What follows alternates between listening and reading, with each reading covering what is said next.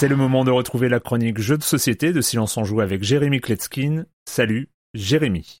Salut Erwan, salut à tous, ça me fait hyper plaisir de repartir pour une nouvelle saison. En tout cas, j'espère que vous avez passé tous d'excellentes vacances. Moi, ça fait des années que j'attendais ça. On s'est fait un road trip euh, dans le Midwest et au Canada. Et vous allez voir le fil rouge pour les prochaines semaines. Bah, ça sera surtout des jeux dans des boîtes pas trop encombrantes. Bah oui, parce qu'il y a une contrainte quand on se fait 5000 km au hasard en bagnole. Et le premier jeu dont on va parler cette saison, bah, il rentre dans cette catégorie, c'est Next Station London. Il a été recommandé à plusieurs reprises dans le Discord de Silence en Joue et donc c'est le premier jeu que j'ai mis dans ma valise. On y incarne un maître d'œuvre dont la mission c'est de planifier, d'optimiser le plan du métro de Londres. Dans ce jeu, on se préoccupe pas de ceux qui vont creuser, on va pour l'instant se focaliser sur le traçage de lignes pour relier les stations entre elles. Et il s'agit encore d'un flip and write. Et ben oui, ça n'est pas qu'une mode, aujourd'hui c'est devenu un genre, il y a encore plein de choses à explorer. Chaque joueur reçoit un papier euh, quadrillé de lignes horizontales, verticales et aussi euh, diagonales. On reconnaît la Tamise qui traverse le plan de gauche à droite et puis surtout une multitude de stations de métro, donc euh, éparpillées. Elles sont de quatre catégories différentes, illustrées par des symboles un petit peu comme des boutons de PlayStation. Il y a quatre crayons de couleur euh, dans la boîte, et comme il y a quatre manches, bah, à chaque manche, chaque joueur va utiliser une couleur pour tracer une ligne de métro. À chaque tour, on va dévoiler des cartes où il y a des symboles, et les joueurs vont devoir euh, relier l'un des bouts de leur ligne à une station de ce symbole. Et on va gagner des points en desservant un maximum de quartiers différents, en faisant passer nos lignes par des sites touristiques, donc des stations particulières. Il y a aussi des points de correspondance. À chaque fois que vous traverserez la Tamise, vous obtiendrez des points supplémentaires, et puis il y a aussi un mode de jeu avancé avec des objectifs communs. Euh, par exemple, desservir les 5 sites touristiques ou passer par les 13 quartiers de la ville. Et pour plus de rejouabilité, il y a des cartes pouvoir de crayon qui sont uniques à chaque couleur de crayon. Voilà, Next Station London, c'est un jeu très chiadé, très sexy visuellement, même si je vous l'ai dit, il est proposé dans une petite boîte. Le thème est très fort, ça fonctionne à merveille. Un petit point regrettable tout de même, ce sont les règles qui sont euh, très claires, mais qui sont imprimées sur un dépliant, un grand dépliant. On pourrait dire c'est comme un plan de métro, c'est dans le thème. Eh ben non, c'est un dépliant tout en longueur comme ça. Non, c'est pas du tout un plan de métro, c'est juste pour économiser, pour pas faire un petit livret avec des agrafes. Euh, voilà, dommage. Voilà, c'est un jeu bien complet qu'on peut jouer sur le coin d'une table dans un motel. Hein, je vous dis d'expérience. Et eh ben, c'est pas pratique d'expliquer ou de consulter les règles. Mais évidemment, ça ne gâche en rien du tout l'expérience. Le jeu est top. Je me joins à ceux qui l'ont recommandé dans le Discord. L'auteur Matthew Dunstan s'est illustré magnifiquement par euh, Maxime Morin de 1 à 4 joueurs pour des parties de 20-25 minutes à partir de 8 ans et c'est chez Blue Orange. Et moi je vous dis à bientôt pour cette nouvelle saison où on va parler de nouveautés, on va parler de jeux obscurs, introuvables, on va parler de Kickstarter, on va parler de rétro board gaming, on va découvrir l'immensité de l'univers des jeux de plateau. Bye bye